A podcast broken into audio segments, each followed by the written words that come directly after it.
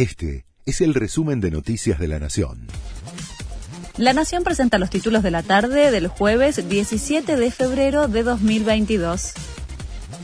El gobierno endurece su postura ante los reclamos de las organizaciones sociales. El Ministerio de Desarrollo Social anunció que no se ampliarán los programas Potenciar Trabajo hasta el final del mandato de Alberto Fernández. La medida va en contramano del reclamo piquetero que pide universalizarlos. El gobierno confirmó que estudian nuevas medidas para controlar los precios.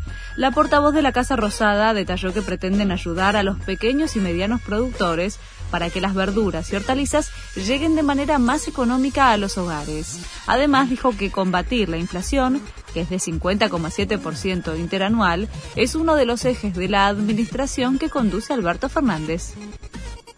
Ademis confirmó un paro docente para el día del inicio de clases en la ciudad. La secretaria de prensa del gremio docente consideró que no están dadas las condiciones para el comienzo de las clases. La medida de fuerza está prevista para el lunes próximo.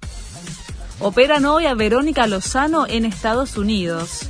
La intervención quirúrgica es para reconstruir ambos tobillos que se fracturaron tras caer 7 metros desde una aerosilla en Aspen, en donde la conductora estaba de vacaciones junto a su familia. Sigue la segunda fecha de la Copa de la Liga.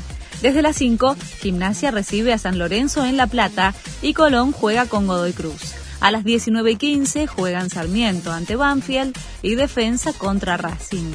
Más tarde, a las 21.30, Atlético Tucumán recibe a Platense y Talleres de Córdoba enfrenta a Unión.